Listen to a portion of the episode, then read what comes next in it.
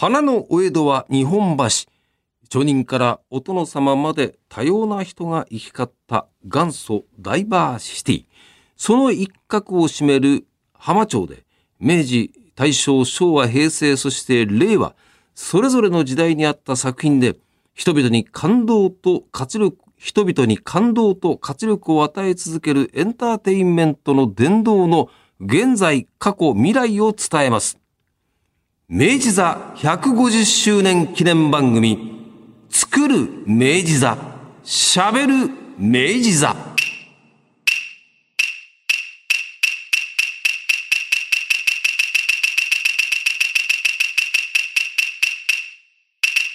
どうも、ラジオパーソナリティの上柳正彦です。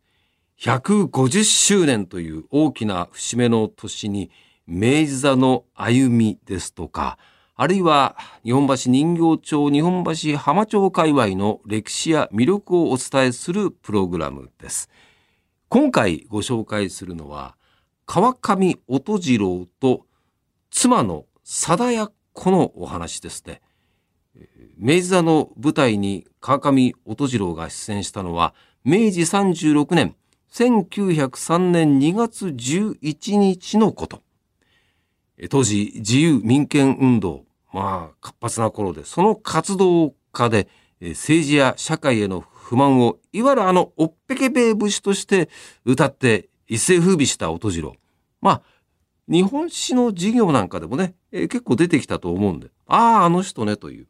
で、その奥さんが、貞奴という人で、まあ、この二人でですね、一座を組みまして、すごいんですよね。アメリカとかヨーロッパ公演をして回って、現地に行って大評判となるんですね。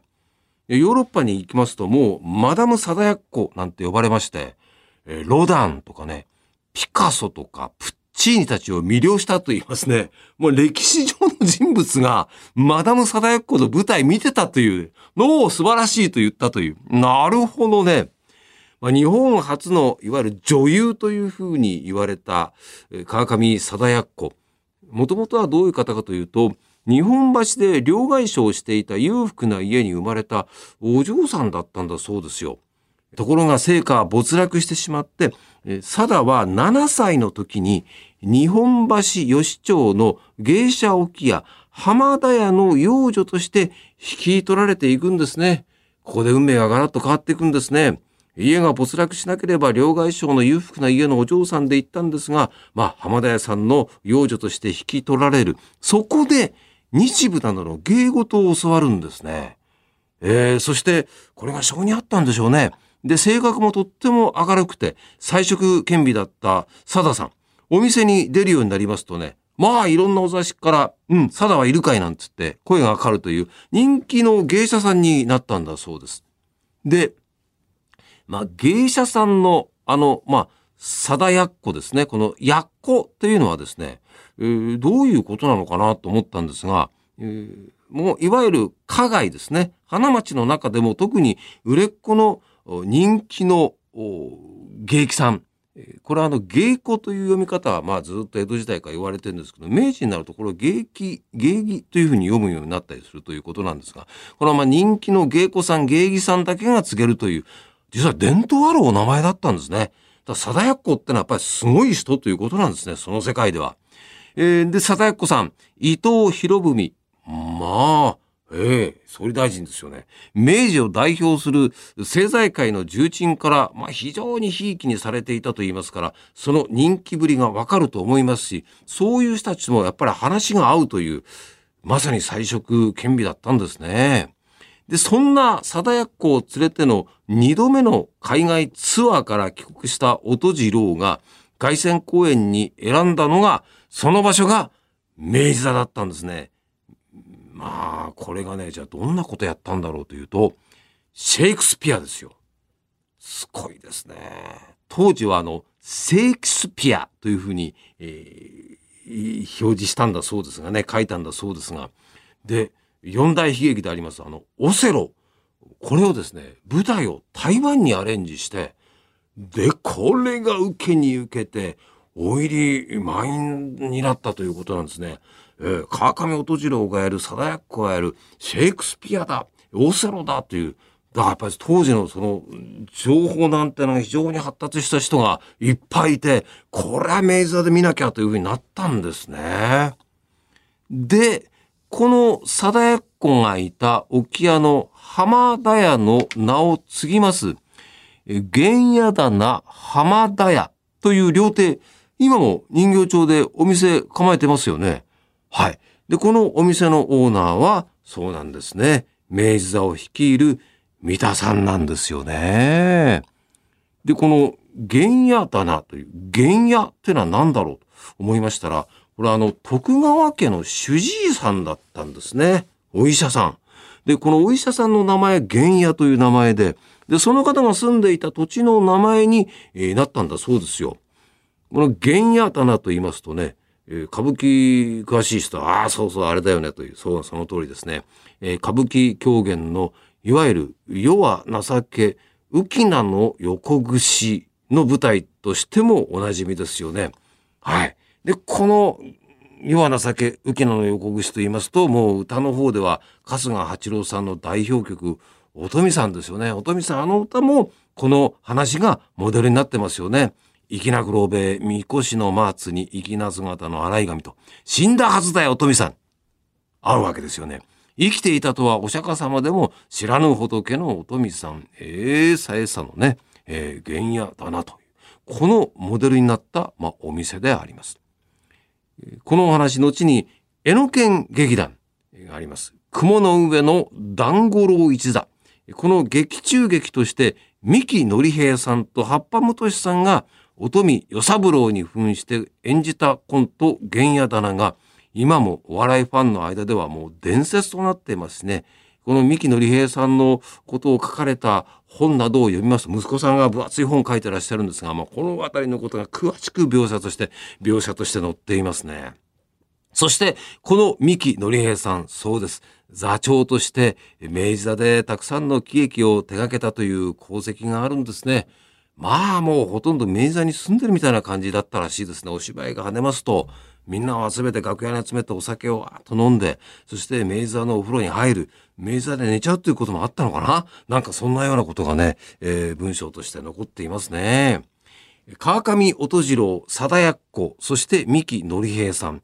いろんな方々のご縁が明治座を軸に重なり合っている。これも面白いところですよね。この三木のり平さんと明治座というお話もまたの機会にぜひご紹介させていただきたいと思います。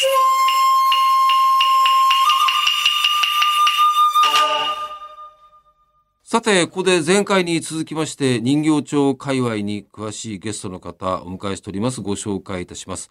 明治座からも本当にほど近い日本橋人形町2丁目25番の20号にあります。末広神社の宮司、えー服部正純さんです、えー今回もどうぞよろしくお願いいたします。どうぞよろしくお願いいたします。あの、正純っていうのが、はい。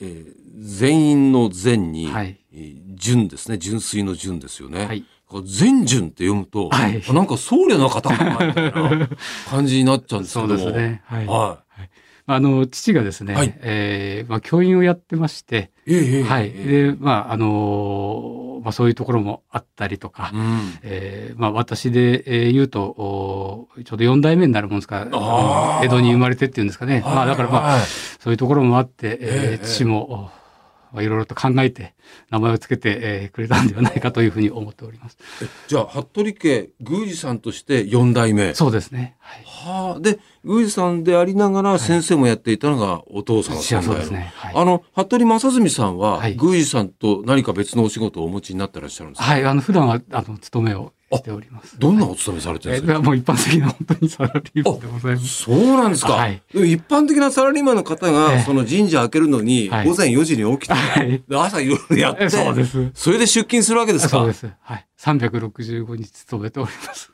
大変ですよね。神社休みないですからね。旅行に行ったりとかなかなかしにくいんじゃないですか？行きたいですね。行きたいですね はい。今日はあの、お着物をお召しでいらっしゃって、はい。それがその宮司の方のこう正式なそうですね装束という感じなんですか？そうです。はい。ええなるほど。いや、大変ですね。いやいやいや、はい。大あのちなみにご家族は、はい。えーまあ、家内が、はいあとお二人で、はい、勤めております。そうですか、はいそうですか。はえーよろしくお願いいたします。よろしくお願いいたします。まあでも人形町界隈というのはあの本当に明治座さんにえーお芝居見に行ったりとか、すね。自分でこうお仕事で呼んでいただいたりなんかするときにやっぱあの辺ちょっとそそら歩きしたいところですよああ、そうね。言っていただけると嬉しいです。いいところはどういうところですかね？はい、えーと、やっぱりここはですね、はい。えー比較的こう戦争のえー被害からも逃れた地域が多くて、うん古い家屋も多いんですね。ちょっと横入ると、はいうわーっていうぐらいに懐かしい感じの街並みが残ってますよね。ね。意外とこう路地なんかでもはい小さいお店がまだ開いていたりとか、いいですね。そうですね。で、まあ、こう静かにお酒を飲んだりとか、そういうのでできるところ、えー人と人とが本当にまだこう触れ合えるようなところがたくさんあるっていうところが本当に魅力だと思いいます。いですね。はい私早朝の番組やってるもんで、はいどうしてもね、夕方になると早く帰んなきゃってなってね、で、そうするとね、日没ぐらいにね、ぽつりぽつりと店の明かりがついてくるとね、えいいなぁと思って、帰らざるを得なくてね、いつかあそこでゆっくり飲んでみたいと。で、本当に良さげな店いっぱいありますよね。ね。はい。ああ、なるほどな。で、あの、人形町商店街にあの、おからくり櫓っていうのがね、はいありますねこう、二つぐらいですか。はい。江戸落語からくり櫓とはい町火消しからくり櫓なんてこう立っていてね、はい。え1時間ごとにこうなんかこうね、えー出てきたりなんかしてという。そのう町火消しからくり櫓があるっていうことは前回のお話に続いていくんですが、えーお気になってない方はぜひ前回聞いていただきたいんですが、その末広神社さんとあの町火消し、江戸の町火消しっていうのはものすごい密接な関係にあったということなんですよね。すね。はい。うんえー古いあの文献を神社にある文献を開きますと、はい。えーその昔火消し役の関伊織久森青山哲之助など、うんえー他自社奉行町奉行などその当時祭礼に使え祭りて産砂の駅人いやますますに立ち栄え来るというふうに書いてありますので、えーどちらかというとそういった多くの武士が関わっていたと。うん。はい。で当時そのお火消しやえー屋敷があー、ま、浜町にありまして、消防署だってそうですね。おっしゃってましたね。はい。この付近一帯のその防災を担っていたため、うん。まあ、当社と当社へのその火消したちの信仰というのも特に扱ったんじゃないかというふうに考えられてます。町火消しの人たちが無事に仕事がいろいろできますようにってことで、はい末広神社さんにこう、来てたんじゃないかなと。はい。前に来てたんですね。すね。はい。はあ。えーと、江戸町火消しといろは四十八組ありますが、はい。えーと、あの辺りは何組なんですか？えっと、はぐみになります。おお、はぐみだったらなんか分かるようなものって今でもなんかあったりするんですか？はい。あの神社の境内地の中にですね、はい。えー、はぐみの石碑が置いてありまして、近隣のあの場所見てもそういうのもうないもんですから、まあ、唯一うちでは残ってます、ああ、なるほどな。どどうですか？あの、末広神社さんでも、その祭礼の時っていうのはやっぱあるわけですよね。はい一年だとどういうような祭礼が大きいのがあるんですあかはい。えっ、と、今度は5月のですね、うんうんえーに、えー例大祭というものを執り行いまして、えー今、上柳さんが紹介していただいたように、その時は必ずこう、はぐみの人たちが、うん。いろいろと飾り付けであるとか、そうなんですよ、いろんなものを手伝っていただいてます。そうですよね。祭礼の時とか、それからもう年末年始のはいね、初詣の時とかの,、ねあの準備をしてくださるのが、まあ、はぐみの皆さん。そうですね。はぐみの皆さんも、それぞれ皆さんお仕事を今お持ちなわけですよね。そうです。ね。はい。あでも、やっぱりいらっしゃるわけです、ちゃんと。あります。はい。何人ぐらいいらっしゃるんですか？いやーちょっと数まではあれなんですけど、あのーそうですね、それなりの数はいらっしゃると人数の。方がいらっしゃるというそうですねはい嬉しいですね。はじゃあ、あの、おはぐみのこのハッピーですか？そうですね。あの、ちゃんとお持ちになって、はいそうですね。はい。婚礼な時なんかな、気合いやったやつ。そうですね。はい。でしょうねそうですね。あの、私の時も、やっぱり、やっていただきまして。はぐみの頭が来てはい。ええはい。そうですねそうです。入ってくるんですよねそうです。はい。披露宴の会場にね。そうですね。はい。ええいいもんですよね、あれね。はい。あの、昔、高倉健さんがはい唯一こうドラマに出た兄貴っていうドラマがあるんですけれはい、ども。それはあの、こう、はのお役で。組頭の役をやっていたり、そうか。人形町界隈をやっていたり。いやーあれ、倉本総先生だったのそうです。そうですねえはい。そうです。そうですよね。はいい、や、高倉健さんとやっぱり、火消しの頭、いや、ぴったりですよね。ね。人形町会話だったんですか。ああ、なるほどな、はそれはいいな、というのがね、はい。まあ、末広神社のあります日本橋人形町界隈でございます。ほど近いところにありますのが日本橋浜町の明治座。明治座と、まあ、あ末広神社とのつながりというのは前回ぜひ聞いていただきたいんですが、あの、服部正純さん、宮司の服部さんと明治座っていうのはどんなようなこうご関係といいますかね、はい、ご縁があるんでしょうか？はい、えっ、ー、と私の祖父がですね、えー、新国劇が大好きでして、もう。もう明治座さんっていうと、はい、新国劇っていうふうに言われてました。えー、当時新国劇を支えていただきましたの辰巳龍太郎さんのこうお弟子さんなんかはこう尾形健さんがいらっしゃいましたけど、ね、はい、あの神社の近くにもう晩年なんですけども、はい、尾形健さんの事務所がございまして、はい、あの亡くなるまではそこに。そうなんですか、はい、事務所がございました。はい。人形町にあったんですか？あったんです、最後は。はい。必死でも本当にもう目立たないようにでしたけど。はい。尾形健さんってあの書がいいんですよね。そうですね。すごくいい字書かれるんですよね。ねはい。あ、そんなご縁があったんですか。はいあと、尾形健さんも、はい、あの、人形町の私どもの氏子にありますですね、はい、えー、まあ、いわゆるこう、整骨院ですかね、治療院によく通われてまして、はい、あの、そこの、今の相談やられてる方のお母様が大変ごひいきにしていただいたみたいで、はい、その方じゃないと嫌だって言ってらっしゃったそうです。はい。うわ、それは、信じられなかったですね。あとは何かご縁ございますか、はい、そうですね。あの、これはちょっと話してあれいいのかどうかはあれなんですけど、私の曽祖母なんですけれども、あの、こう大変こう、少しこう、気ぐらいが高い人だったらそうなんですけれども、私も少し記憶があるんですけど、えー、枕元にですね、えー、翌日こう、明治座を見に行くと言って、まあ、チケットを枕元に置いて寝てたそうなんですよね。でえー、ただあのその日の晩にですね、うん、亡くなりまして、えーはい、ただそれをとっても楽しみにしてたっていうことを母があのこの前言っておりましてはいでもきっとあちらの方で明治座の感激を楽しみながら行ったんじゃないかなと私は思っております。はい。ひいおばあちゃまですよね。そうです。はい。だから明治座のチケットをちゃんと買ってらっしゃるわけですから、ねはい、それまではもう体も普通に動いて、はい、お芝居に行けるような感じでいらっしゃったら。ね、はい。ああ、そうか。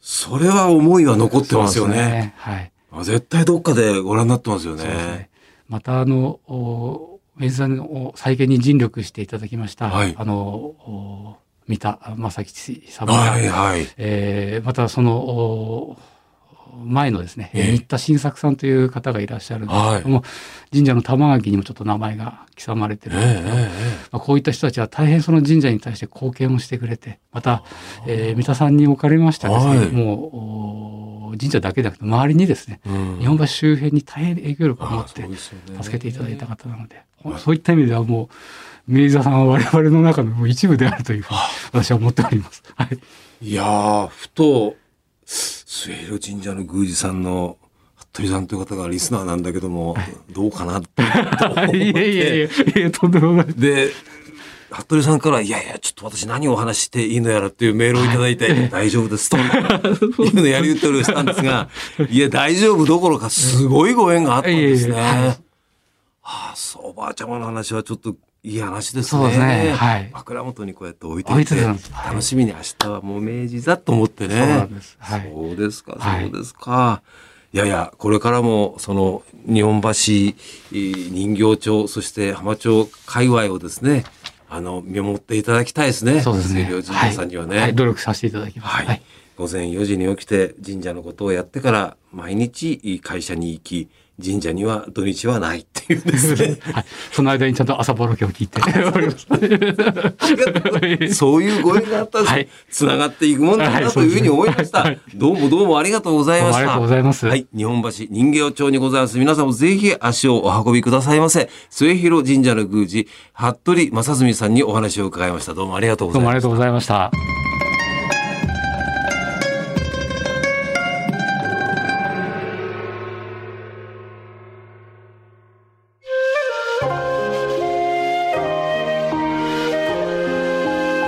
明治座150周年記念番組作る明治座、喋る明治座。2回にわたりまして、末広神社の宮司さん、服部さんにお話を伺いました。非常にやっぱり明治座とのご縁があるんだなというね、えーお話を伺いましたひいおばあちゃんがね、えー枕元に明治座のチケット出していくんだ、置いていたというね、うん。だからお芝居見に行くっていうのはもうそれぐらい特別なことだったんですよ。スペシャルなことだったんでしょうね。そうそう。神社と言いますと、明治座の入り口そばにもね、え正面向かって、え右のところ、神社があるのご存知でしょうかね。えー小さいんですけども、非常にあの素敵なお稲荷さんな、お稲荷さんなんですけども、正式名称が、笠間出世稲荷大明神。笠間出世稲荷大明神。えー通称、明治座稲荷神社というふうに呼ばれていますね。えー日本三大稲荷の一つ、笠間稲荷神社の出張所というわけですね。ですから、ご出演する役者の皆さんが参拝されているところを私も見たことありますし、自分自身も明治座の公演に関わらせていただいた時には、やはりあの楽屋に入る前に、えちゃんとあの正面の横に行って手を合わせ、そして楽屋のところの入り口でまたこう手を合わせるというね、今日も無事にということを、まあ、お願いしたもんでございますが、そうそう、その末広神社をはじめ、七福神巡りもね、えーできるようになりました。コロナ禍の時は本当大変だったんですけどもね、えー人形町にお越しの際は神社巡りこれもおすすめです。それではまた、ここまでのご案内は上柳正彦でした。散歩中、ジョギング中や遅れまで運転しながらお聞きの方、この後もどうぞご安全に。